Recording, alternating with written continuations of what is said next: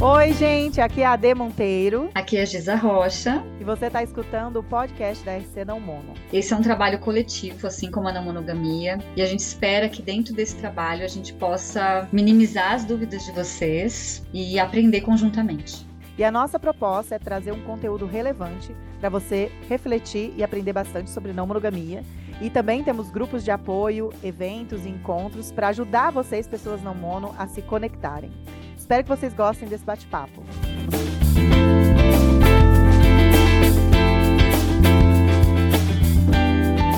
Vamos lá, querido. Hoje a gente vai falar sobre ciúmes, que é um tema é, que a gente trabalhou bastante na jornada Precisa Não Mono e no workshop que você participou, né? Mas primeiro queria pedir para uhum. você se apresentar, falar um pouquinho sobre você, sobre a sua formação, né?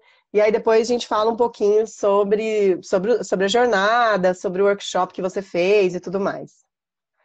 Bom, meu nome é Angélica, eu sou psicóloga e terapeuta de casal. Eu me formei uhum. em 2015, só que aí eu fiquei um tempo assim, voltada mais para maternidade e outros projetos. Então, ah, você é mãe 2019, também, né, Angélica? Isso, uhum. eu tenho duas crianças, né? Um de nove e outro de quatro. E, ah, e aí tá. eu fiquei, né, um uhum. tempo ali mais dedicada às crianças. A função, né? De mãe. Aí, é. Uhum. e aí, final uhum. de 2019, que eu comecei a, a, a me dedicar à uhum. psicologia. Aí eu, né, eu comecei a atender online uhum. e já comecei a, com a demanda de, de relacionamento, né? Uhum. Foi aí que eu comecei a focar em relacionamento e aprender. Uhum. E aí, né, com o relacionamento veio a não monogamia, demanda de não monogamia. Uhum. E aí eu achei você no Instagram, né? Uh, ah, que legal! Então, e aí nisso comecei a te acompanhar, comecei a ler os textos, ler também para minha terapia pessoal alguns questionamentos uhum. que eu tinha, né, sobre não monogamia e relacionamento. E aí uhum. aquela coisa que a gente vem falando nas aulas, né? Que uhum. a gente sai da nossa graduação sem saber trabalhar com relacionamento. Relacionamento uhum. não monogâmico é menos ainda. Na uhum. minha experiência, eu tive uma aula que aí a, professora só perguntou: vocês sabem o que é relacionamento aberto? E ainda o hum. relacionamento aberto, né? E aí uhum. tiveram alguns colegas que fizeram algumas falas, e, e eu lembro muito assim, não, porque se não lembro se foi da professora ou de algum colega, né? Se tem. Uhum. Se tá aberto, é porque não tem sentimento. Né? Então, tipo, ah, já, já é o, né, o típico né? estigma das. Uhum. É. Então, a é, gente não, a, aquela a gente crença, não sai né? da graduação preparados, né? Uhum. Exatamente. Uhum. É, aí é. tive alguns comentários também dentro da minha, da minha terapia pessoal, né? É, com um amor romântico muito forte dentro Hum, e aí, quando entendi. você lançou o curso, eu disse: não, é isso aí que eu tenho que fazer. Tenho que procurar uma psicóloga que me entenda. E eu tenho que ser uma uhum. psicóloga também que entenda dessas demandas de relacionamento não monogâmico, né? Amei essa fala. E é bem isso também, meu próprio processo, né? Tenho que procurar uma psi que me entenda e eu quero entender uhum. e acolher pessoas que precisam de mim, né? De, de, uma, de um psi com esse é, espectro mais ampliado aí das relações, né? Que não, não só vê sobre o paradigma monogâmico, né, Angélica? Sim. Teve uma fala que você fez, Adê, numa das aulas, que é sobre uhum. a lavagem cerebral da, da, monogamia que a gente passa ao longo da vida, né? Então, uhum. isso me tocou assim, porque a gente passa por isso desde o dia que a gente nasce, né? Uhum, o relacionamento para ele ser perfeito, o relacionamento precisa ser dessa forma assim, precisa ser exclusivo, uhum. ele precisa ser assim, x, y, precisa ter todo esse uhum. processo. Primeiro você fica, depois você namora, depois você fica noivo, depois você casa, tem filhos ou não. Né? A sociedade sempre uhum. ditando como a gente vai se relacionar. E uhum. nem sempre funciona para todo mundo, né? Uhum. Exato, exato. E nós precisamos temos que estar preparados para receber todo, a, toda essa diversidade de pacientes que vão optar por diferentes escolhas relacionais, né? Diferentes modelos relacionais, né? O problema é que a maioria dos psis não está pronto, né? Não está preparado, não está informado para uhum. falar sobre não monogamia na terapia sem trazer estigma e julgamento igual rolou aí na tua faculdade, né, Angélica? Sim, e uma coisa também é de você ter bom senso, né? De perceber assim, uhum. bom, o paciente, tá, a pessoa que está ali na minha frente está trazendo uma demanda uhum. que eu uhum. não consigo compreender, eu não consigo uhum. acolher, caminha para outra pessoa, ou pelo menos busca conhecimento para acolher melhor. Né? A uhum. gente não uhum. nasce sabendo tudo, mas a gente precisa ter uhum. esse bom senso de ou procurar aprender ou encaminhar para quem pode acolher melhor. Uhum. Exatamente.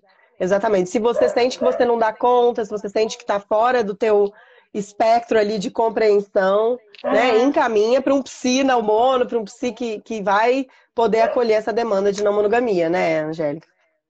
Sim, exatamente. E, e o curso trouxe isso, né? E aí, uhum. não, não apenas essa questão assim de atender casais heterossexuais não monogâmicos, mas todas as possibilidades de relacionamento, né? Entre todos uhum. os gêneros, todos de uma maneira muito ampla, né? Muito acolhedora. É, uhum. Eu, como aluna, me senti muito acolhida por você, pelos ah, outros colegas, né? Então, uhum. formou-se ali um grupo muito bom, né? De muita ah, troca, muito rico, né? Fico feliz de ouvir isso, Angélica. Muito feliz e grata por você estar lá com a gente, né? E, ah, é muito e você fez estágio, né? Sim. É, e atendeu pessoas não mono, acabou sendo recomendada. Fiquei super feliz, né? É, eu fiz o estágio e aí eu atendi um casal não mono uhum. e um individual, que, tem, que no curso daí tu deu essa possibilidade, né, de escolha, uhum. ou individual, ou casal, uhum. ou os dois. Aí já quero os dois, né, uhum. pra, justamente para essa dois... troca da supervisão, uhum. né, de, que também tinha ali a, as supervisões, poder trocar com os colegas experiências diferentes também, né. Uhum. Foi, Foi muito rica, né, a nossa troca na supervisão, né, eu gostei muito. Ai, legal. Tô feliz de ter esse feedback seu aqui. A gente não combinou nada, gente. Eu falei pra Angélica que eu ia perguntar para ela, né? Então tô muito feliz da Angélica trazer esse feedback tão positivo. E também, né, logo depois que a gente lançou a jornada, que vocês começaram o curso, eu fiz o workshop sobre ciúmes, que você também participou, né, Angélica? E aí já Sim. entra no tema dessa live, né? E aí, se você quiser falar um pouquinho de como foi para você fazer esse workshop e ali, como que, que o tema dos ciúmes te pegou, Angélica? De novo, né? Uma coisa pessoal, que eu sempre uhum. tive essa, esse incômodo do ciúme e nem uhum. sempre soube lidar de uma maneira muito saudável. Tive também uhum. muita demanda dentro do consultório de pessoas com queixas de ciúme. Não só uhum. pessoas não mono, né? Mas pessoas monogâmicas também. Só que a uhum. diferença que eu sentia no trabalhar era pessoas monogâmicas vinham com aquela coisa assim: o meu parceiro me faz sentir. E aí uhum. as pessoas não mono vinham com a queixa assim, eu não posso sentir porque eu sou não mono. Uhum. Só que é algo tão. Né? E aí, ali, fazendo a troca no workshop, é, percebendo assim, que é uma coisa tão natural que a gente sente, né? uhum. não tem por que a gente é, negar ele. Uhum. E ter essas Exato. trocas assim com colegas, com as outras pessoas não psis que estavam no workshop também, foi importante para perceber isso, né? Como que a gente precisa olhar para o ciúme não como um inimigo que a gente uhum. precisa combater, né? Mas uhum. como algo que a gente precisa ouvir e entender. Né? Uhum. E, e, você, na sua vida pessoal, você se considerava ou considera uma pessoa ciumenta, Angélica? Ah, eu era bastante ciumenta, assim, né? Mas uhum. muito mais, assim, por aquela questão de, de posse. Eu não uhum. posso perder, né? Eu não posso ser uhum. trocada, eu não posso perder. Muito mais uhum. assim. É, nesse último relacionamento né, que, eu, que eu estou até agora, eu já tinha passado por um processo de terapia para trabalhar isso, né? Então, uhum. isso antes da não monogamia. E aí eu tava mais tranquila em relação a isso, mas sofri muito. Principalmente, uhum. AD, porque era aquela questão assim, o outro está me fazendo sentir. Você sempre então... tinha esse mesmo costume aí da, né, da norma monogâmica, uhum. de responsabilizar o outro pelo nosso desconforto. Uhum. E ao mesmo tempo que para mim foi assustador, mas foi muito libertador perceber que o outro não me faz sentir nada, eu que sinto. Uhum, né? Quem legal. tem controle, quem decide o que fazer com o ciúme, sou eu. Uhum, As ações Uhum. que eu vou ter a partir do, do que eu tô sentindo, quem, quem diz sou eu o que, que vai acontecer. uhum. Então, no workshop a gente pôde pe- começar a pensar nisso, né? De uma maneira mais mais tranquila, sem aquele peso da culpa por estar sentindo. Ah, legal, legal. Eu acho que é bom, né? Quando a gente começa a ler, a estudar sobre os ciúmes, a gente começa a desmistificar ele, né? E é, e é, Uhum. e é o que a gente sempre fala nas lives, assim, né? É, esse espectro aí entre romantizar, que é muito o que o amor romântico faz, a monogamia, né? Os ciúmes é saudável, os ciúmes é prova de amor. E aí vai lá pro outro extremo oposto, na não monogamia, algumas pessoas assim, nossa, ciúmes é horrível, eu não sinto, vamos parar com isso, isso é, né, é um sentimento horrível de posse, aquela coisa de do shame, né, de, de envergonhar alguém que tem ciúmes ou de nos envergonhar pelo nosso ciúmes. Então meio que dois opostos, né? Um é romantizado, o outro é demonizado. Como que a gente, qual seria o meio, o meio termo, Angélica? Você acha que o workshop te ajudou a pensar isso? Primeiro, né? A gente não tem conteúdo que fale sobre, sobre ciúme, né? E o que Uhum. tem é muito. É pouca coisa. E Sim. aí no workshop a gente chegou nesse, né? O meio termo. Porque você não precisa romantizar esse ciúme, né? De uma maneira que, se tem amor, tem que ter ciúme. Vamos até às vezes forçar o outro a sentir ciúme ou nos forçar a sentir ciúme. E Uhum. nem sentir vergonha, que às vezes eu sinto assim, poxa, você escolheu ser não monogâmica, por que que tu tá sentindo ciúme se foi uma escolha que você fez? Uhum. né? Eu acho que essa é uma parte que, que pega forte nas pessoas não mono, né? Você Sim. escolheu viver assim, então agora você tá sofrendo por isso? Como se a É- gente tivesse sim. um botãozinho de liga e desliga, né? Exato, né? Sim, é isso que rola. A gente escolhe e a gente sofre, não é uma escolha fácil, né? E Uhum. não é porque você escolheu que desliga o botãozinho ali e você nunca mais vai ter ciúme e inseguranças, né? Porque o, o, o ciúme é isso, né? Ele tá te comunicando alguma coisa. Ele tá te Uhum, comunicando uma necessidade que não está sendo atendida. E aí, sim. quem que vai te contar qual necessidade é essa? Ah, É a gente mesmo olhando para dentro. sim, sim, muito legal, é isso mesmo. A gente sempre fala, né, que eu acho que o ciúme é esse convite a olhar para dentro e se aprofundar ali nos seus monstros, tentar entender qual que é seu, qual que é meu medo, o que que, que que tá rolando aqui dentro que eu tô tão desconfortável. Como que o seu Uhum. ciúme se manifesta? Eu acho que essa é uma pergunta super im- importante. Né? Porque a gente faz até o lance no workshop, né? O, o, o gráfico da pizza, né? Que é da. Ai, daquele, daquele livro da, da Ka- Kate Labriola, né? Que ela tem um livro de, de exercícios sobre os ciúmes. E ela faz essa pizza e ela fala assim: faz aí as fatias da pizza sobre é, o que, que é, o que, que, como que seu ciúme vem? Como raiva, como tristeza, como medo do abandono, né? Como, sei lá, às vezes vem como nojo, são várias sensações. Então ela fala para você meio que fazer essa pizza e dividir ali e, e, e- e ver o que, que você está sentindo, né? Então a gente começa a explorar as nossas emoções. E eu percebia que meu ciúme vinha muito como raiva. Eu ficava com muita raiva, né? E ficava querendo, assim, é, alfinetar meu parceiro ou me vingar de alguma forma. Em algum momento eu ficava querendo assim, que ele sentisse o que eu estava sentindo. E eu percebo isso muito, né, nos pacientes, nos casais que a gente atende, assim. A pessoa que está enciumada, ela, poxa, se coloca no meu lugar, não é fácil, pega leve, sei lá, né? A gente quer que o outro alivie ali a nossa tensão, né? E às vezes, com essa, essa busca de alívio, a gente entra numa linha muito tênue, que é né, Hum. o, o limite e o controle. Sim, E sim. a gente tenta de todo jeito não sentir aquilo. Entra no, quase num Uhum. processo de fuga, né? Eu vou fugir Isso. daqui, eu vou colocar todos os limites possíveis e imagináveis para que eu não sinta esse desconforto. Eu não vou Uhum. trabalhar ele, eu só vou evitar. É, E às vezes a gente isso, acaba exato. entrando numa de controle, né? Exatamente. E eu acho que, é- assim, aí é que entra, acho que o nosso papel como terapeutas, quando a gente recebe um casal ou Uhum. uma, uma pessoa que tá sofrendo de ciúmes, né? Porque muitas vezes a pessoa entra nesse jogo, assim, de, ai, não tô sentindo, não, tá tudo de boas, né? Ou, ai, você não faz isso, isso e nem isso. Vamos fazer vários acordos aqui para eu não ficar desconfortável. E é bem isso que você está falando, né, Angélica? Vou colocar, vou usar de várias ferramentas e estratégias para eu não sentir os ciúmes. Só que se você não sente e não aceita ele, você não trabalha ele. Né? Então não, não, não adianta, assim, às vezes essa coisa de colocar muito, muitas regras, muitos limites, não vai te ajudar a chegar no cerne da questão ali, de, de onde vem esse desconforto, né?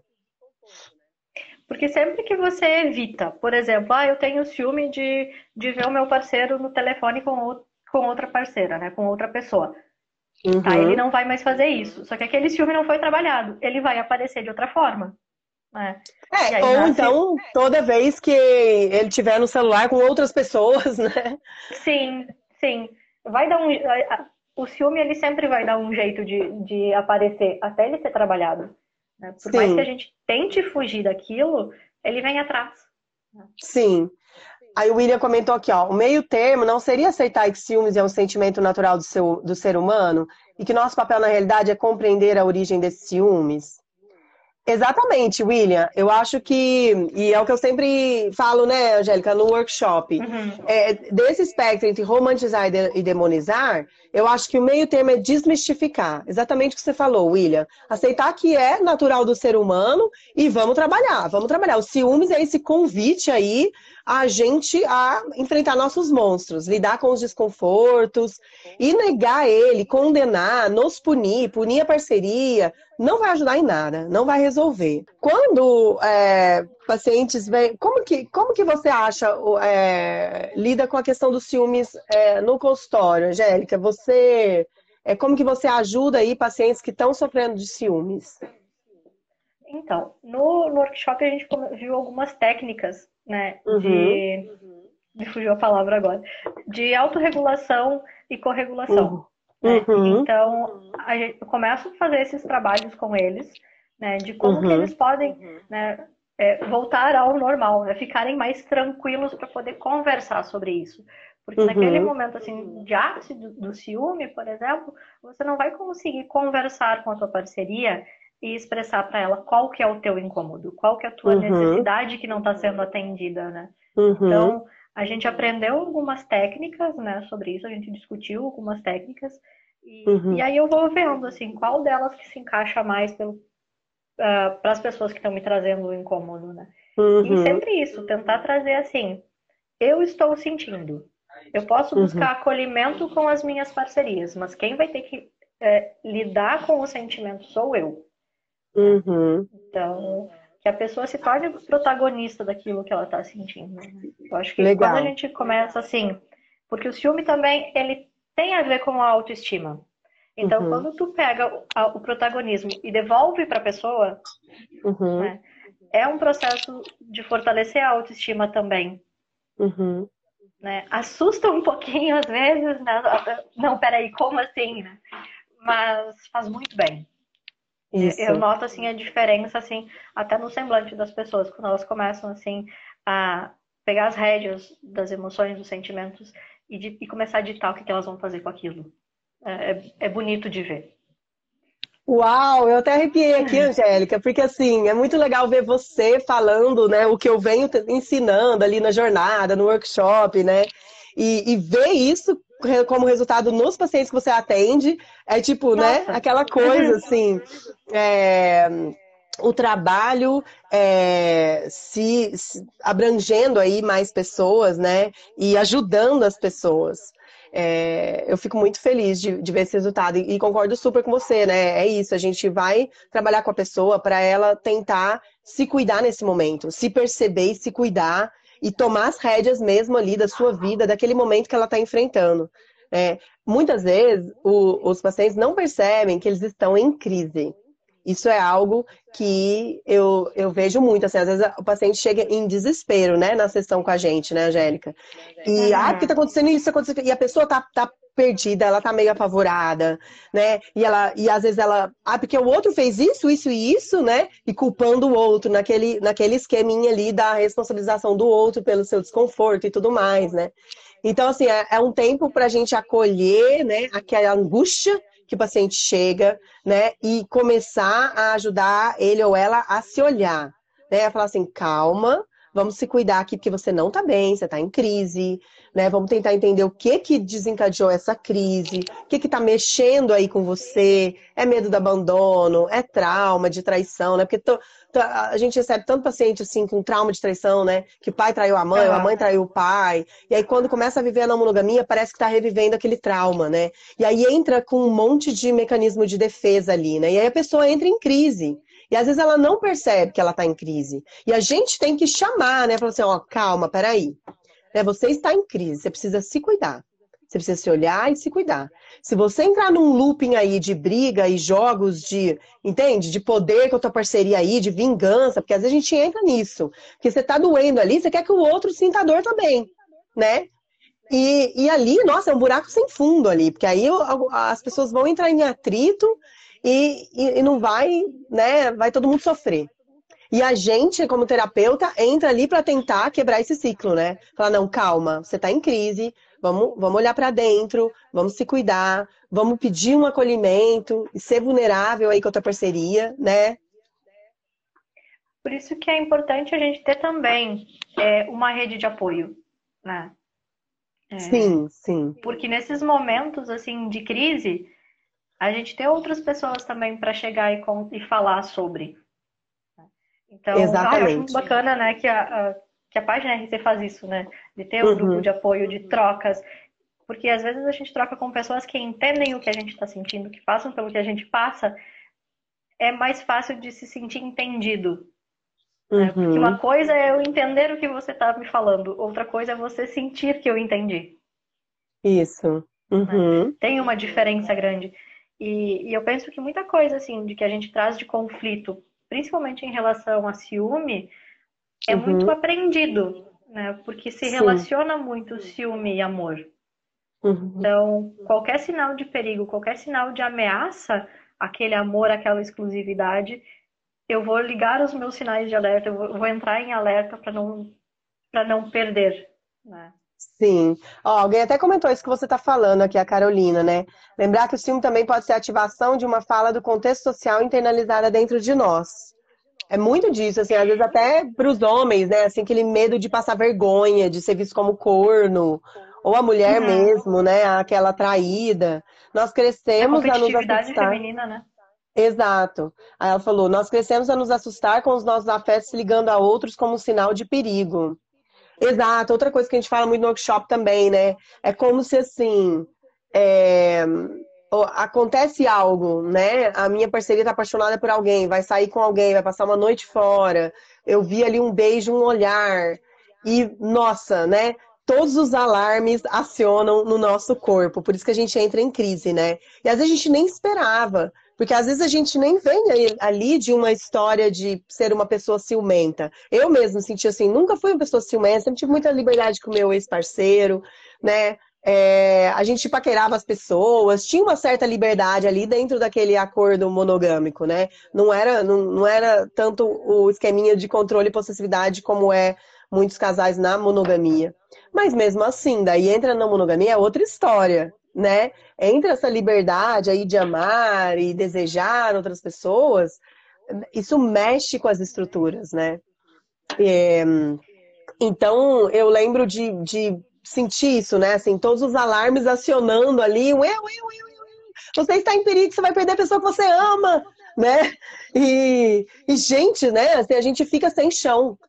É, e ali, o que eu vou trabalhando com, com os pacientes, né, Angélica? Acho que vocês, alunos também, que participaram do workshop, é calma, respira, vamos desligar os alarmes, desliga, não, você não está em perigo, né? É, tá tudo bem, você pode conversar, você pode se acertar, não é isso? Uma forma também de, que a gente até foi no, workshop que a gente falou, né? É pensar sobre assim, quais são os os, sinais reais, né? Que uhum. eu tenho que essa pessoa não vai voltar, né? Ah, tá. Uhum. Para começar ir desligando esses, esses alarmes, né? Ah, ele isso. saiu com, com outra pessoa. Tá, uhum. Tá, mas isso significa que ele não te ama mais? O que que isso afeta na relação de vocês? Isso. como que é a relação de vocês nesse momento. Uhum. E daí, e frisando, assim, esses pontos é, positivos da relação. Uhum. Que, tem, acho que a, a Regina fala, a Regina Navarro Lins fala, né, que o que o outro faz quando não está comigo não deveria interferir na, na minha visão de como é o relacionamento, e sim, né, como eu vejo o meu relacionamento, como eu sinto meu relacionamento. Sim, E exatamente. vezes, né, por esse aprendizado monogâmico que a gente teve, a gente consegue, a gente não consegue fazer isso de uma maneira racional. Uhum. Então, se o outro Exatamente. está ali trocando com outra pessoa, quer dizer que ele não está fazendo isso comigo. Então, Uhum. de certa forma, isso me ameaça.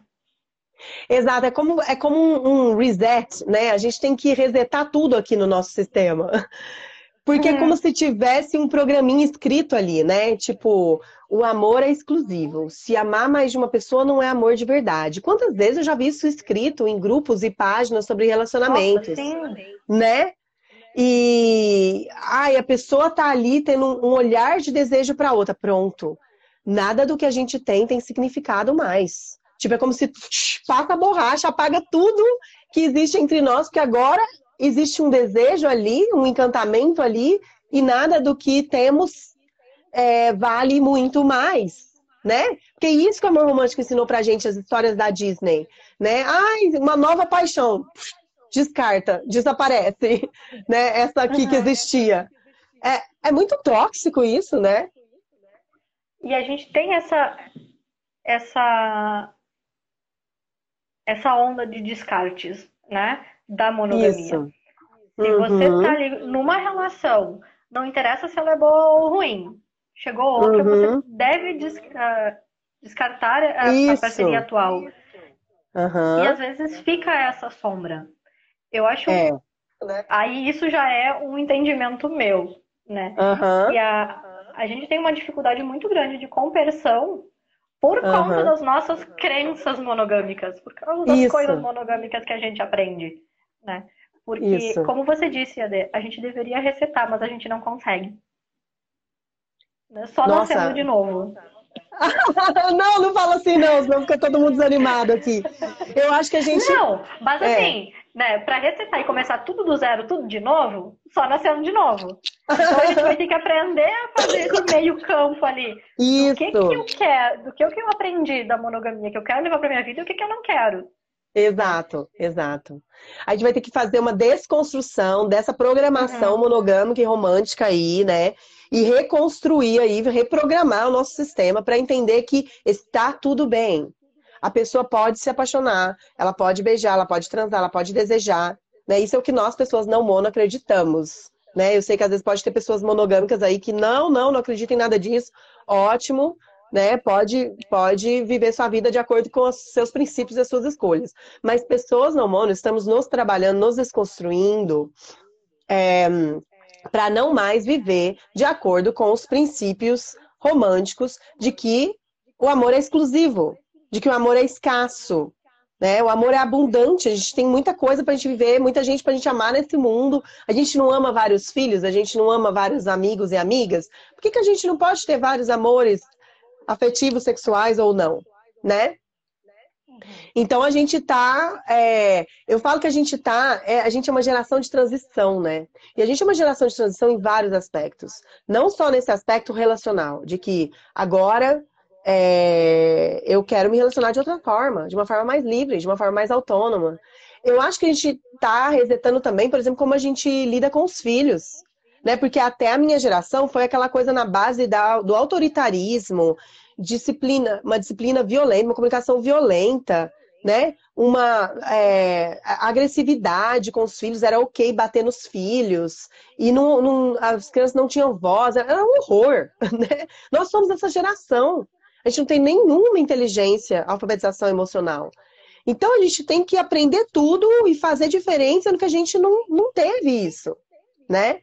Então, realmente, como você falou, Angélica, meio que, nossa, só nascendo de novo para conseguir resetar tudo. A gente vai ter que reprogramar, sabe? Resetar, acho que vai ser, sei lá, nossos filhos. A gente ensinar nossos filhos de outra forma, né? Eles já vão crescer entendendo que o amor é abundante, você pode amar mais de um, que tá tudo bem, né? Aprendendo sobre inteligência emocional, sobre o que, que está sentindo, se colocar vulnerável, não entrar em joguinho, né, ali de sedução e de, de vingança ali, para o outro ter ciúme também. Enfim, muito trabalho que a gente tem, né, Angélica? Mas nós estamos fazendo esse trabalho pessoalmente e estamos ajudando os nossos pacientes a fazer essa desconstrução, né? E às vezes a gente começa assim, bem assim, de coisas muito simples, como dar uhum. um nome, né, ao sentimento. Uhum. Isso. Porque às vezes, assim, é, tudo é ciúme. Uhum. Né? E nem sempre é. Sim. Às vezes é uma insegurança, como você falou, é uma, pode ser uma insegurança, pode ser raiva, pode. A gente só precisa achar a fonte. Uhum. E geralmente é uma necessidade não, não atendida. Sim. Que a Sim. gente não consegue identificar, que a gente não consegue identificar para sinalizar para o outro. Sim, exatamente. É, tem até um post que a gente e fez assim, penso... qual, qual a raiz do seu ciúme. Aí você vai ver se a raiz está no, né, tá na raiva, na tristeza, na inveja, né? Uhum. E que aí esses, esses sentimentos, por exemplo, raiva, é, é, inveja, eles não são socialmente aceitos. Exato, são condenados, né? Até uh, você falou na questão de filhos. Esses dias eu estava dando uma olhada na, nas provas do, do, meu filho de nove, hum. e aí tinha uma questão: é, assinale os sentimentos ruins. Ai! E aí, né, foi toda uma conversa, né? Não existe sentimento ruim, todos eles são olha, necessários. Olha. É, a gente não pode pensar isso é ruim, isso é vergonhoso. É natural, uhum. a gente sente e a gente precisa sentir e entender para lidar melhor isso. com ele. Exatamente. Eu acho que existe uma demonização de certas emoções, né? Como a raiva, a tristeza, a inveja. Uhum. E a gente precisa parar com isso. São emoções humanas. A gente precisa aceitar que vai rolar principalmente na monogamia, rola muito, até escrevi um texto, é ciúme ou inveja? Porque de repente eu saquei ali que, que né, meu ciúme tinha raiz na inveja, era inveja, eu queria viver aquilo que ele estava vivendo, né? E, e, e, sabe, enquanto a gente não aceita, a gente não consegue trabalhar aquilo, né? A gente fica ali na negação e, e né, dando voltas ali, né? É, é muito mais demonizado. É, a emoção é demonizada. Mas a maneira com que eu vou reagir àquela emoção, às vezes ela é socialmente aceita. Porque, por exemplo, tá tudo bem é, alguém, tipo, brigar numa disputa por outra pessoa. Né? Uhum. Mas sentir raiva, não, pera, como assim? Sentir ciúme, não, não, não sinta. Né? Então, às vezes, as reações, as emoções, elas são muito mais aceitas socialmente do que a emoção em si. Uhum, então, acho que a gente uhum. deveria, porque o problema da emoção, né, o problema com muitas aspas, é, não é você sentir, mas sim a maneira com que você vai expressar o que você está sentindo. Exato, exato. E aí nos filmes a gente tem que tomar muito cuidado, porque assim, não tem problema você sentir ciúmes, trabalha com ele. Não é legal você começar a ser agressivo e ofensivo e punir a tua parceria ali pelos ciúmes que você está sentindo né? Uhum. É claro que se a sua parceria está sendo irresponsável afetivamente, está sendo descuidada com você, desrespeitosa, pisando na bola ali, você conversa, né? Você fala, olha, não tá legal isso que você tá fazendo, não quero estar com alguém assim, você tá me desrespeitando, né? Enfim, você aponta as questões, mas entrar numa de ciúmes e joguinhos e de né, ofender o outro e, e se vingar, Aí é que eu acho que acaba ficando uma dinâmica tóxica, né, Angélica? Uhum. E aí Ó, acaba se perdendo, né? Uhum. Perde a. É, o, o Mike Taro, que é um cara que eu uso muito, um psicólogo que eu acompanho, ele fala muito sobre ciúmes, ele fala isso, né? O ciúmes é um parasita emocional. Que ele vai devagarzinho corroendo a amorosidade, o respeito ali da relação. Então a gente tem que tomar muito cuidado para não deixar esse parasita é, destruir aí as nossas relações. A gente precisa olhar, investigar os ciúmes, né? Ó, a Steph falou, como conciliar racional e emocional? Porque racionalmente os ciúmes não faz sentido. Mas vivendo a não monogamia, a onda emocional pode ser muito intensa e gerar muita ansiedade sem uma justificativa tangível. Algo que eu trago muito para os grupos essa questão do racional e emocional não andam juntos. A gente falou disso, né, é. Jéssica, no workshop. É, muitas vezes você tem toda uma desconstrução racional ali, na teoria tá tudo ok. Na prática você tá surtando. Né? Na você prática tá... a teoria é outra. Isso! E na prática você não está conseguindo lidar, né? Você está insegura, você está pirando ali com a, a liberdade do outro, né? Com a forma como o outro expressa seu afeto e seu desejo. Acho que primeiro a gente tem que entender e tentar ir é, equilibrando. Entender que, né, que, que tudo, nem, você não vai conseguir colocar em prática tudo que você acredita em teoria. Na não monogamia, eu acho que isso vale muito.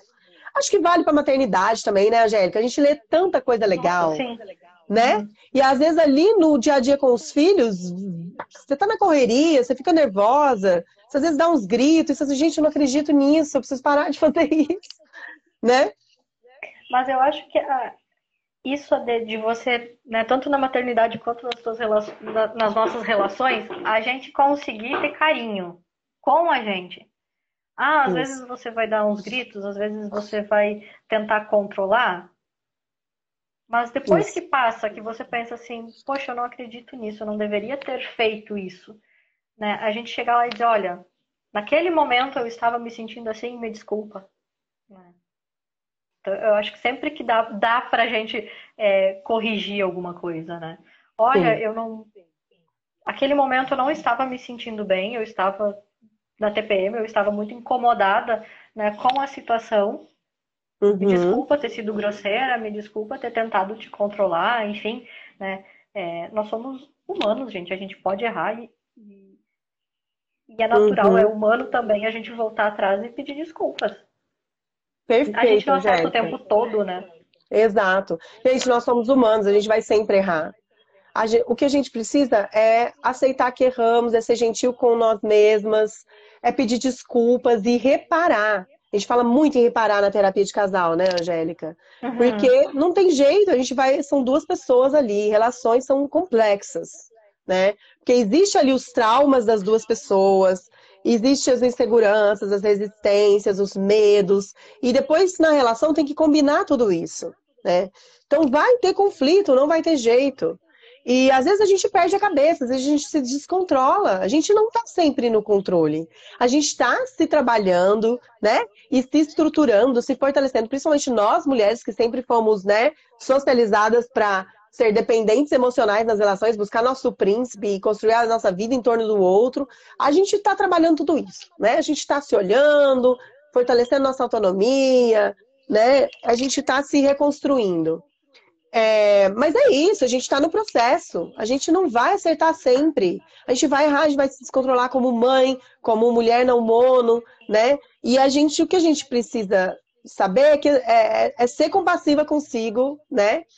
E conseguir reparar, conseguir pedir desculpas e falar, né? E, e reconhecer o seu aprendizado. Acho que foi a Maia que falou, ela é educadora parental, né? A gente está indo uhum. atrás de redução de danos, né? Isso. causar o, men o menor dano possível. Exato, exato. Porque assim, perfeito eu acho que ninguém vai ser, sabe? É, uhum. Então acho que o importante vai ser isso, vai ser a gente conseguir se desculpar. Então, para quem fez essa pergunta, né, do, do racional e emocional, paciência com o seu processo. Paciência com o seu processo, vai aprendendo, quando erra, né, aprende com o erro, pede desculpas, repara, e vamos seguindo. Vamos seguindo que a gente não pode parar. A gente não pode é, se punir o tempo todo e se condenar e desistir né, do processo porque a gente errou. Pensando em outras formas de amar, uhum. você pode ter diversos amigos. Você pode ter mais de um filho. Mas você não pode ter mais de um amor. Né? Por exemplo, quem é de família grande tem diversos tios e diversos primos. Uhum né, consegue amar todos. Quer dizer, mais ou menos. Alguns não. Alguns não. Só que vamos pensar nos filhos, que é mais fácil da gente amar.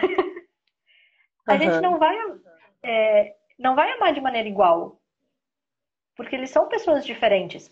Quando a gente pensa em novas formas de amar e pensa assim, em amar os parceiros, as parcerias da mesma maneira, aí claro que a gente vai se frustrar porque a gente não consegue. Porque uhum. são pessoas diferentes. Então você vai amar coisas diferentes nessas pessoas. Uhum. Uhum. Exatamente. Porque as pessoas Essa são únicas, né? E as são relações únicas. são únicas. Exatamente. É, a relação ela é exclusiva dentro da, da individualidade de cada um. Joel falou, eu sempre quis ser possível amar mais de uma pessoa. Agora que estou experimentando um relacionamento não mono, bate uma confusão dentro de mim que me angustia muito. Acho que isso rola, né, Angélica, da gente. Uhum. É, eu acho que vem uma culpa, né? Vem um, um medo, assim, de você estar tá fazendo algo errado e estar tá perdendo alguém importante porque você está se abrindo para outra pessoa, né? É, é, muito aquela crença da monogâmica que a gente tem. É, a gente aprendeu um padrão de relacionamento. Sim. E aí, quando a gente resolve fazer diferente, a dúvida vai ficar tempos em tempos ou o tempo todo batendo na porta. Poxa, será que eu tô fazendo, tô fazendo certo? Por que, que eu fiz essa uhum. escolha? Né? Então, a gente acaba sofrendo muito por conta das crenças monogâmicas que a gente tem. Exato. Elas vão. É, são, e são essas crenças que vão mandar questionamentos pra gente. Então, uhum. buscar pessoas assim que passam pelas mesmas coisas, que têm as mesmas dúvidas, uma rede de apoio não, né, de pessoas não mono. Uhum. Buscar terapia com uma pessoa não mono, né, né uhum. tipo, pessoa não mono, que, que tem entendimento da não monogamia. Sim. É importante para esse processo também. Porque senão você Sim. vai chegar lá com um questionamento desses e você não vai ser acolhido. Exato. É, vão questionar tua não monogamia, a tua forma de, de se relacionar e não o teu sofrimento. Exatamente. Perfeito, você colocou de forma, forma perfeita, Angélica. Porque é isso, eu também já passei por isso, né? Você, você acaba sendo. É, sofrendo o mesmo estigma que da sociedade ali dentro da terapia, você acaba sofrendo o mesmo estigma. Né? Ah, mas que estranho, você tem que lidar com isso, não é isso que você quer? A pessoa está até ressentida ali falando com você. Não foi isso que você escolheu? Né? Então você tem que lidar com isso, assim, ciúmes, sei lá, né? Acho que já, a gente já viu de tudo. A gente fez até uma pesquisa sobre não monogamia e psicoterapia, perguntando para as pessoas que passavam por terapia como que a não monogamia tinha sido recebida ali na, na terapia. E tinha muitas respostas, assim, né? De que os psis realmente é, julgavam e não entendiam, não acolhia. E, e ficavam naquelas, ah, mas não, não entendo, você escolheu a monogamia, por que, que você tá sofrendo de ciúmes aí, né? Uhum. É, e acho que essa atitude não, não é nada acolhedora, né? A gente não deixa de sentir ciúmes porque a gente escolhe ou se identifica com a não monogamia. Aí é, a Helena falou, percebo que muitas pessoas querem experimentar na monogamia, mas não trabalham suficientemente a importância de se comunicar com a parceria. Super importante, né, Angélica? É, e a gente, a, gente tem falado sobre isso também né, no, no curso. É a importância de você exercitar a comunicação. Porque, como você uhum. falou antes, a gente não foi alfabetizado afetivamente. Então, o que, que a gente precisa? A gente precisa, primeiro, dar nome para as nossas questões, os no, as nossas emoções para depois aprender a comunicar o outro para o outro. Né? Isso. Então uhum. é um trabalho dobrado, né? Exatamente.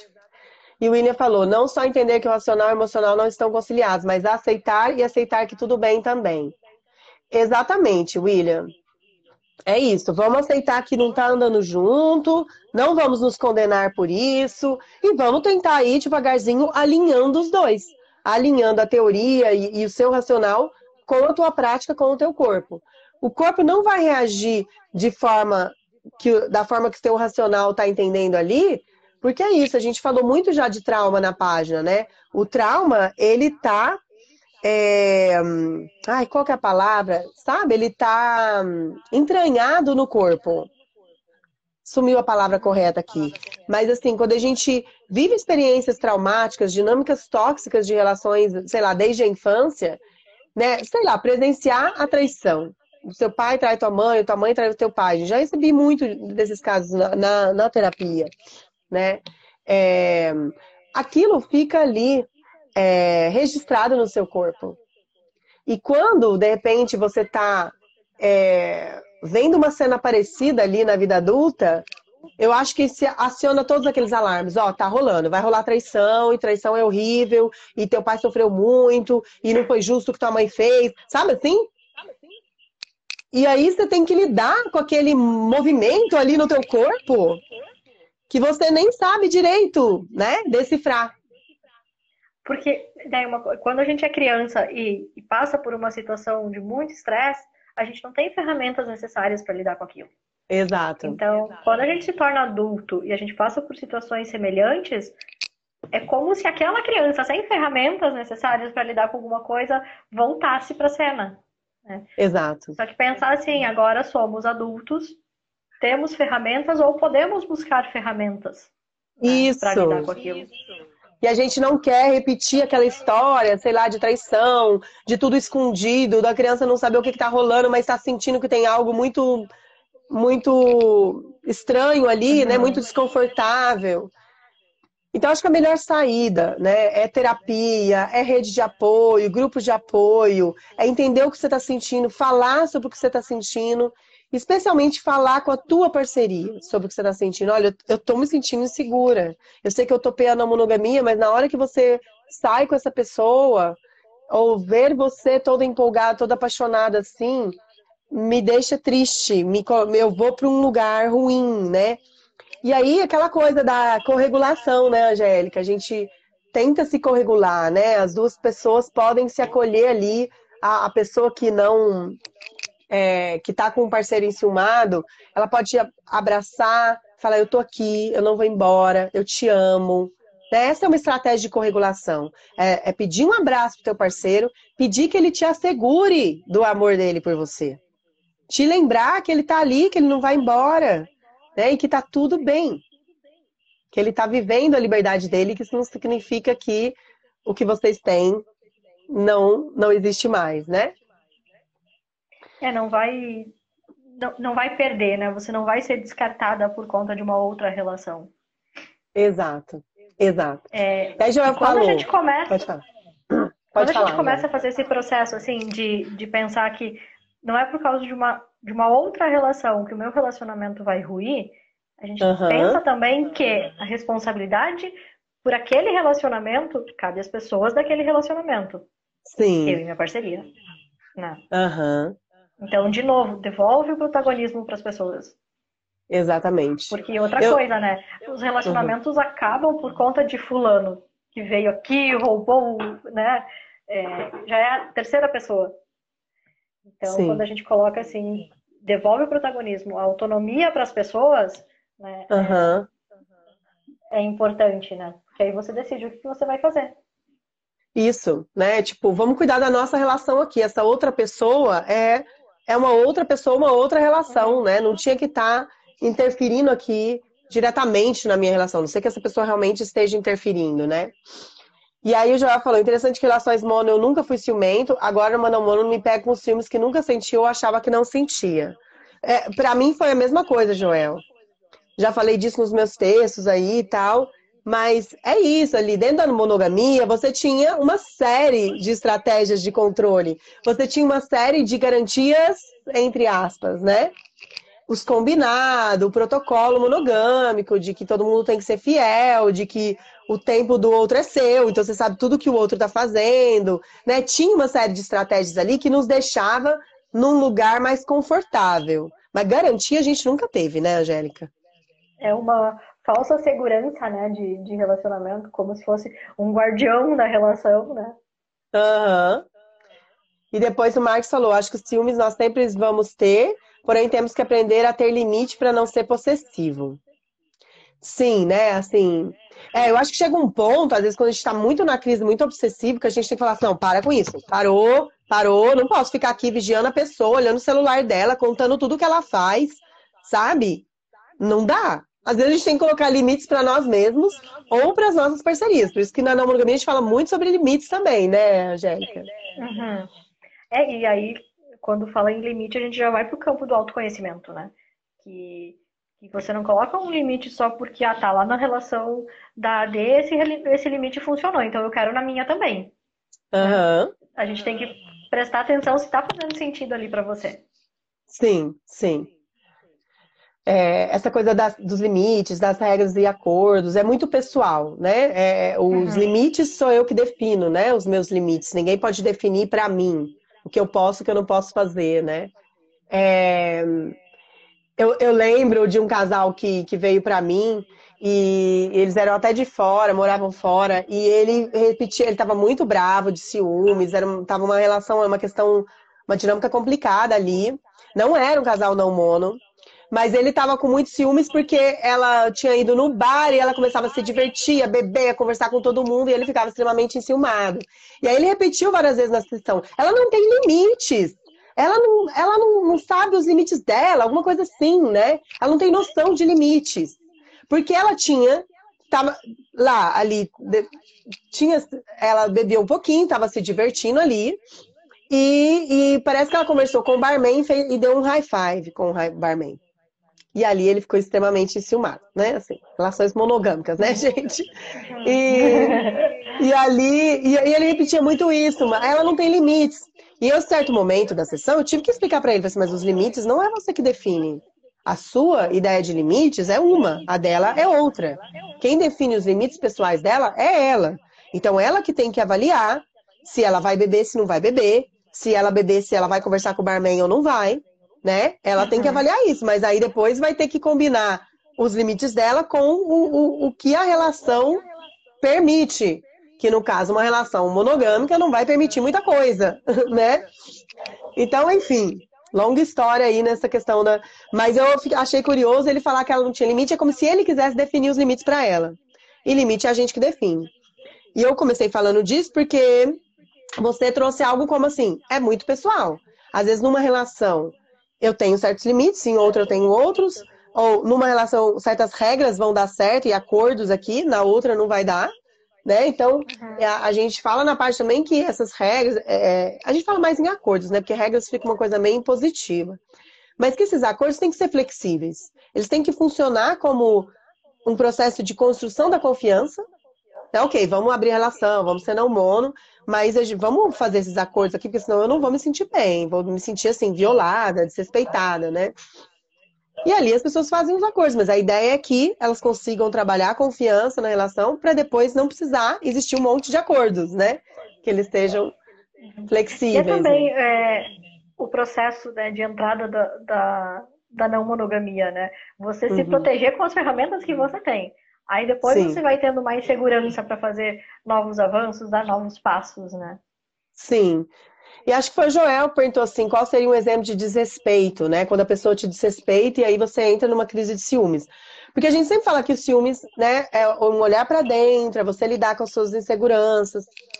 Mas nem sempre também, né, Angélica? Às vezes a outra pessoa que está ali do teu lado, ela é tão irresponsável, ela é tão descuidada, que ela te deixa num terreno muito instável, muito propício para você ter ciúmes e, e para desencadear ali uma, uma insegurança, né? Às vezes até para se certificar que existe amor, né? Deixa eu fazer é. ele sentir um pouquinho de ciúme para ver se ainda me ama. Né? Uhum. Porque lembra, né? A gente aprendeu que amor e ciúme é juntinho. Então, como Sim. assim você não tá sentindo ciúme de mim? Então eu vou te provocar para ver se é verdade. Eu acho que pode acontecer. Então, assim, nem sempre, 100% das vezes, vai ser uma coisa interna que eu tenho que trabalhar. Porque às vezes eu tô ali trabalhando meus ciúmes e o outro tá sendo repetidamente descuidado uhum. e irresponsável. E aí, alguns exemplos de desrespeito, é... eu acho que seria assim, ó, aí depende do acordo de cada relação. Mas, por exemplo, eu já ouvi de pacientes assim, ah, ele sumiu o fim de semana inteiro. Era um casal que morava junto, que estava sempre conversando e que meio que eles se cuidavam ali, né? E eles não tinham um acordo assim de vou lá e não falo com você até segunda. E ela acabou ficando muito preocupada, porque ele sumiu o fim de semana inteiro e não falou com ela, e ela se sentiu ali meio que abandonada. Então, naquele caso ali, ela sentiu aquilo como um desrespeito. Nem toda relação no mono é assim, tem relação no mono que é um combinado, ó, vou, vou sumir aqui, vou viajar, a gente não, né? Mas naquele contexto ali daquela relação, ela se sentiu desrespeitada, né? É, o que mais, Angélica? Poderia ter um sinal de desrespeito ali da pessoa. Acho que, sei lá, às vezes ficar comparando, né? Ah, minha outra pessoa não faz isso que você faz, você tá me sufocando, sei lá. Entrar numas de incitar rivalidade ali, eu acho que também não é legal, né? comparando e às vezes até contando coisas que a pessoa não, não quer ouvir ou não pediu para ouvir, né? Então, Sim. como uma forma de, de é, alfinetar, né? Provocar o ciúme. Sim. Porque nem toda relação as pessoas querem saber. Né? O que, que você está fazendo quando não está comigo, quando você está com as outras parcerias. Né? Uhum. Acho que outro sinal de respeito é, sei lá, é, não ter cuidado com saúde sexual, sair transando com as pessoas sem camisinha, né? E, não, aí depois volta para transar com outra parceria sem camisinha, entendeu? Acho que isso é um desrespeito, um descuido, né? Eu acho que pessoas não mono, a gente fala muito sobre o cuidado com a saúde sexual, né? Prevenção uhum. de ISTs, acho que tem que tomar esse cuidado, fazer exames com frequência, falar sobre isso com as novas parcerias, né? Pedir os exames, isso é um, todo um outro assunto. Quando você tá num relacionamento monogâmico e você vai partir para um relacionamento mono, é, enfrentar esse luto do relacionamento que foi e começar a pensar no que, que vocês querem a partir de agora. E sempre aquilo, ter muita paciência com o processo e muito carinho por si mesmo. Né? Sim. Com certeza, Angélica, acho, acho que esse é um ótimo jeito de finalizar, né? Paciência com o seu processo, seja gentil consigo, seja gentil com a parceria, vamos trabalhar a comunicação não violenta, né? E acolher as vulnerabilidades e os as emoções ruins, entre aspas, nossas é. e das nossas parcerias, né? É isso, gente. Angélica, querida, muito obrigada pelo seu relato, pelo seu feedback aqui do, do, do curso, da jornada. Gratidão por ter você aqui comigo como convidada. Obrigada a você pelo convite e por todas as trocas do curso. E já sabe que eu já estou na segunda turma, né? muito Vou obrigada, ficar muito feliz de te ver lá, Angélica. Tchau, Angélica. Um beijo, tchau, tchau. querida. Que bom ter vocês aqui com a gente, escutando, comentando, contribuindo com o nosso conteúdo. E a gente espera que essas reflexões enriqueçam a experiência não mono aí de vocês. Acompanhem o nosso conteúdo lá pela página. A gente tem o site www.rcnãomono.com onde a gente divulga os nossos eventos. Toda semana a gente tem o grupo online Conexões Não Mono, que acontece às terças-feiras, das 8 às 9 e meia da noite. É um grupo de apoio muito legal a pessoas que estão vivenciando a não monogamia. E a gente também tem os encontros presenciais, que está rolando cada vez mais. Aí tem o Piquenique Não Mono que acontece todo mês em São Paulo. Tem vários rolês não mono rolando em Salvador, BH e várias outras cidades do Brasil. E você também pode se tornar um apoiador e ter acesso a conteúdos exclusivos através do www.apoia-se Também dá para agendar terapia ou terapia de casal comigo com a Giza no mesmo site, mas na aba de terapias. Segue a gente lá no Instagram, arroba rcnãomono e tamo junto. Até o próximo podcast. thank you